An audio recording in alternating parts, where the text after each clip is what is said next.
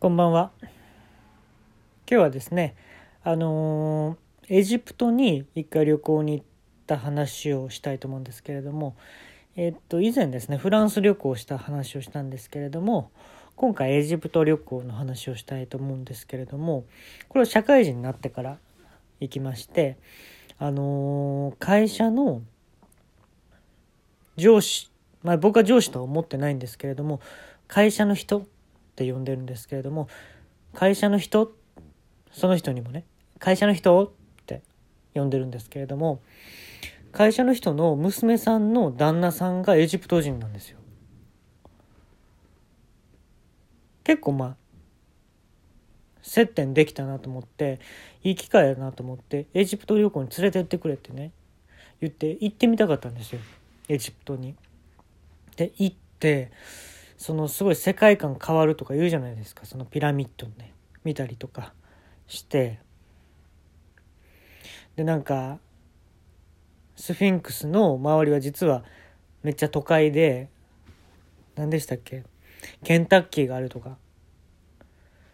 どんな感じなんやろうと思って。実際に行ってみなでも分かんないなと思って。で飛行機で長いっすよもアフリカなんてね乗って。ほんで着いたんですよ。でまずねスフィンクスの周りこれも結果から言っていいですか？大嘘です。周りが大都会なんてねあれ大嘘。もうね野原一つないね何もないところにスフィンクスがいます。で遠くからもスフィンクスが見えんのよ。で近づいていったらちょっとねどんどん近づくにつれて人影があってで見てみたらすごい老夫婦で世界各国の老夫婦がいるわけよ。でいろんな言語でちょっと通訳っていうか英語できる人も一緒に行ってたから聞いたらその母国語で喋ってる人らは何言ってるか分からへんけど英語で聞き取れる範囲はお互いの好きなところを言ってますと。うん。意外と首の皮が柔らかいとか、おめえさんもよ、俺が散歩行くっていう時に、いいタイミングで水筒を出してきてくれるよな、とか、老夫婦ですよ。結構もう7、80のね、老夫婦がそうやって言ってるんですよ。まあでもまあ微笑ましいなと思って、えー、年いってからもね、仲いいっていうのはもう結婚したいなと思わせてくれるじゃないですか。ほんでスフィンクスとこ行ったらなんかねやっぱねすっごい迫力なわけ。スフィンクスって。皆さんも行った方がいいですよ。あのえっとねその外観は多分みんな見たことあると思うんですよね。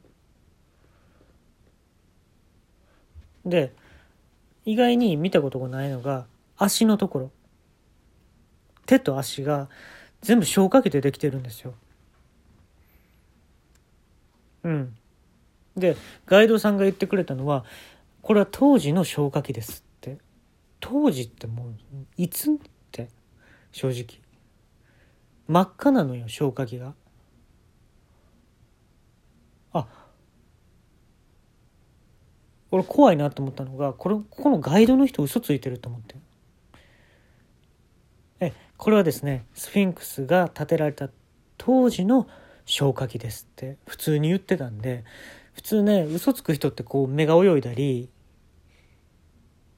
ちょっとね語尾が下がるとかねなんかちょっとしたところで出るんですけど今までの会話と全くトーンとか全く表情も変わってなかったからあこの人ほんまの嘘つきやって僕は思ったんですよ。で、まあ、これはね決死の覚悟だったんですけれどもえっと携帯を僕は投げ捨てましたエジプトのところでスフィンクスの前で。でピラミッドのところに走っていきました。走っていける距離なんですかっていうのはあのー、皆さん聞きたいと思うんですけれどもこれは走っていけます。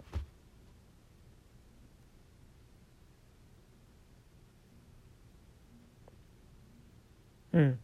あの鳥の巣の巣ですね。走っていけます巣は。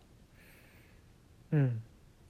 なんだかこれで子供を育てていきたいっていうことですね。走っていけますっていうことですであのーピラミッドの中入ったらでピラミッドも実は何のために作られてたかって諸説あるじゃないですか。すごい人の、まあ、王様のお墓やったとかなんかいろんなその公務員みたいな働く場所やったとか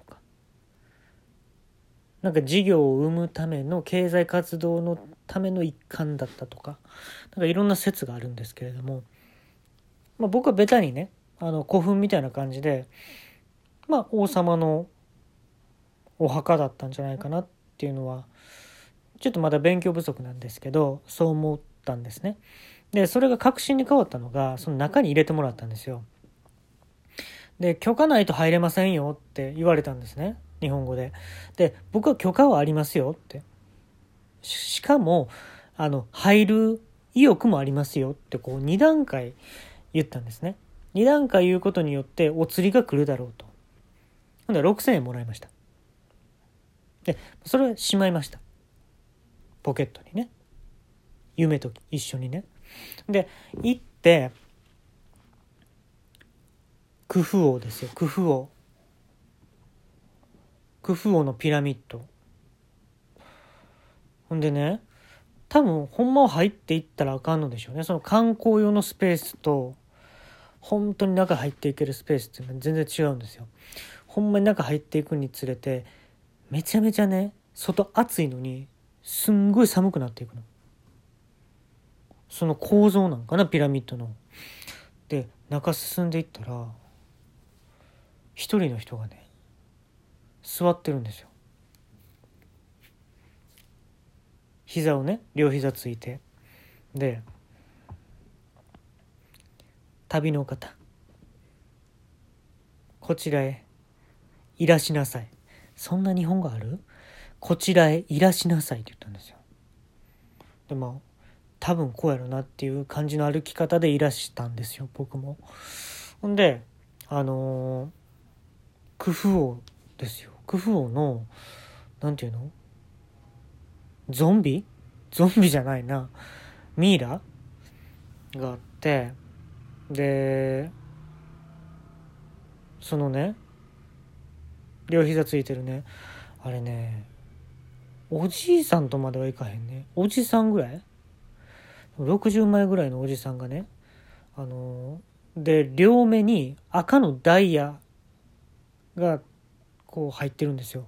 だから両目はダイヤなんですよ。うん。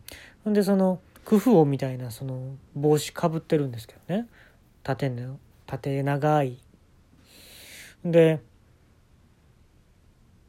見てごらんって言われるんですよ。クフ王の顔。でちょっと怖いでしょミイラって。で「あはい」って言ったら「綺麗な顔してるだろう」って」これでも死んでんだぜ」って言ったんですよ。それ死んでるやろって。めちゃめちゃ死んでるやないかって。言いたかったんですけどあの帰れないだろうなってそんなこと言ってしまったら。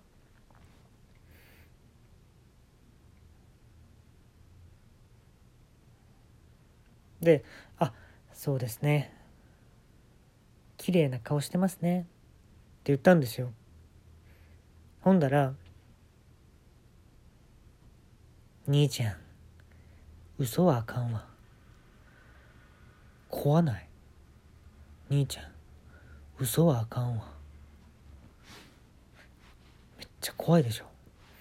ほんでそっからあのチョップのみの対決が行われるんですよ。僕とそのおじさんの。シュッシュッシュッシュッってお互いどこが九州やっていうね感じでこう探り合いながらまあ僕は勝ったんですよ結構。圧勝で。3投目？3投目でもう気絶しましてねその人。で目のダイヤだけ頂いて。で今国際指名犯なんですよ僕今。あの防犯カメラで全部撮られてたみたいでピラミッドの中で防犯カメラあるんですって。で一応国際指名犯なんですけれどもいや言い分があってあの綺麗なものがあったら撮りたいのが人間の本性ちゃうんかい。工夫王もそう言うぞ。って言うんですよ僕は。で綺麗なもの。ね。俺はピラミッドは綺麗やと思うよ。世界で一番。その中にいる工夫をもっと綺麗やと思うよ。っていうなんか逆ギレスタイル逆ギレスタイルっていうのであのモスバーガーのメニューにも入れてぜひ入れてほしいっていうのは僕は応募したんですけどあのまあ通ったらいいなと思います。ほんで今この日本に帰ってきて国際指名犯ななんですけども皆さんねエジプト行く時に行ったからこそ、えー、助言できることがあってエジプト行く時はね是非気をつけてください。